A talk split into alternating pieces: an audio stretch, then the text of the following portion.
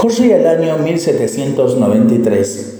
Acampados en un claro del bosque, los soldados de la Brigada Republicana se calentaban alrededor de una hoguera en aquella noche de invierno.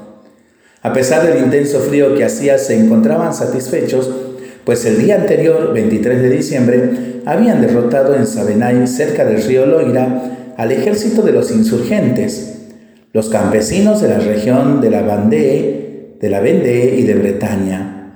Las autoridades de París, las mismas que habían puesto en funcionamiento la guillotina en las plazas de las principales ciudades, decretaron la eliminación de dichos rebeldes, cuyo objetivo al parecer se había logrado en esa batalla de Savenay.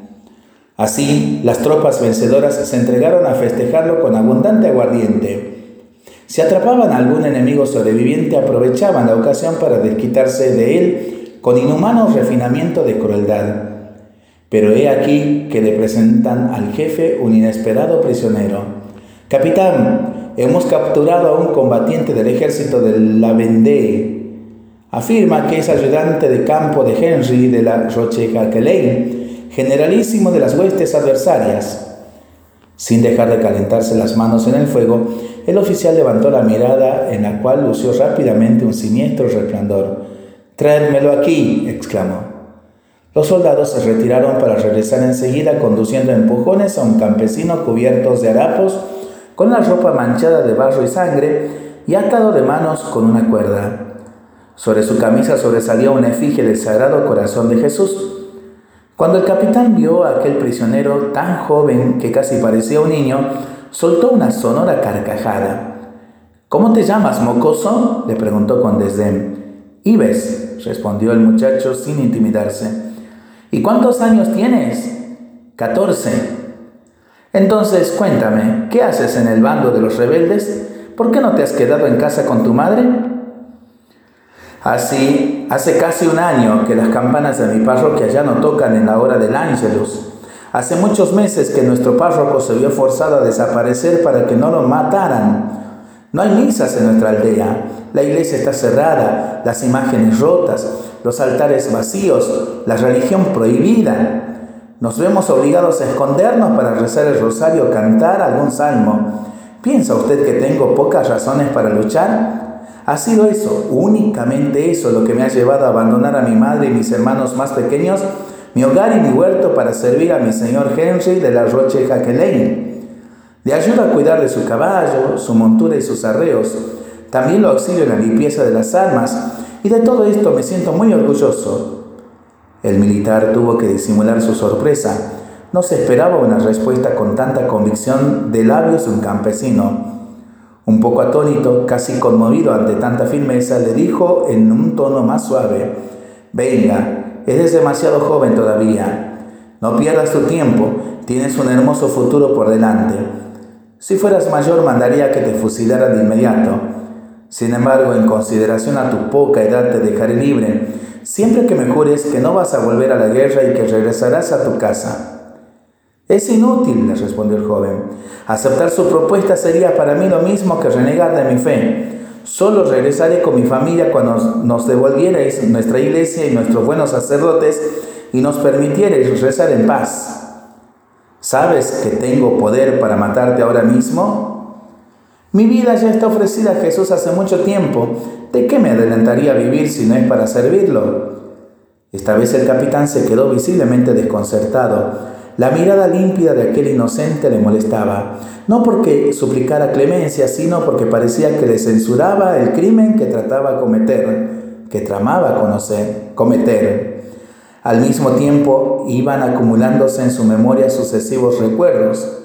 Se veía de niño aprendiendo el Ave María, reviviendo el día de su primera comunión y las numerosas experiencias como monaguillo en su lejana parroquia del sur de Francia. Cuántos momentos de felicidad que solo la práctica de la religión puede proporcionar. Esa felicidad aún esposado como un vil cautivo. Ives la poseía. Estaba a punto de ceder, pero se dio cuenta de que sus subalternos fijaban la mirada insistentemente en él. Si flaquease, no había duda de que lo denunciarían a sus superiores por haber dejado escapar a un enemigo de la patria. El miedo, el apego a la carrera que acababa de empezar y el respeto humano gritaban más alto en su corazón endurecido por el orgullo. Había que ejecutar al joven y se volvía imperioso hacerlo de una forma ejemplar para evitar que la tropa dudara de su fidelidad a la causa revolucionaria. Enrabietado consigo mismo, sentenció de manera tajante, ahorcadlo y encended una hoguera bajo sus pies. Un murmullo recorrió las filas de los milicianos. Ellos, siempre tan crueles, no se esperaban tal veredicto contra alguien que era casi un niño. Con todo, lo llevaron a cabo con prontitud. En pocos instantes Ibes se balanceaban en el aire, respirando con dificultad y encogiendo las piernas del ardor de las llamas que ya estaban comenzando a quemarlo. Jesús mío, exclamó susurrando, Divino Hijo de María, ten piedad de mí y dame fuerzas, que mi sangre pueda seros agradable todo os lo ofrezco para que la religión vuelva a ser practicada. La voz ya le estaba fallando, pero seguía. Que las campanas suenen de nuevo en lo alto de las torres. Entonces fue cuando ocurrió el milagro. A lo lejos, pero nítido y cristalino, se oyó el repique de una campana. Era la medianoche del día 24 de diciembre y en la aldea cercana un puñado de fieles desafiando las férreas prohibiciones revolucionarias, celebraba la Navidad. A pesar del peligro, se arriesgaron a tocar aquel sonido plateado que recordaba una verdad inmortal. Jesús había nacido en Belén para redimir a los hombres. Todos se miraron unos a otros y el capitán, que no lo podía resistir más, gritó con una voz emocionada, Soltad al muchacho, los guardias se apresuraron en obedecer y el oficial le dijo a Ives, anda, corre, vete deprisa, no te puedes perder la misa del gallo. En medio de la oscuridad, bajo un viento gélido que sacudía los resecos árboles, el joven se alejó en dirección hacia el alegre repique. Su testimonio de fe y de amor, no obstante, había dejado una marca indeleble en los corazones de aquellos rudos militares como semilla fecunda de eterna salvación. Hermoso testimonio de la hermana Mari Teresa Max Isaac para pensarlo y para rezarlo en familia y entre amigos, ¿no?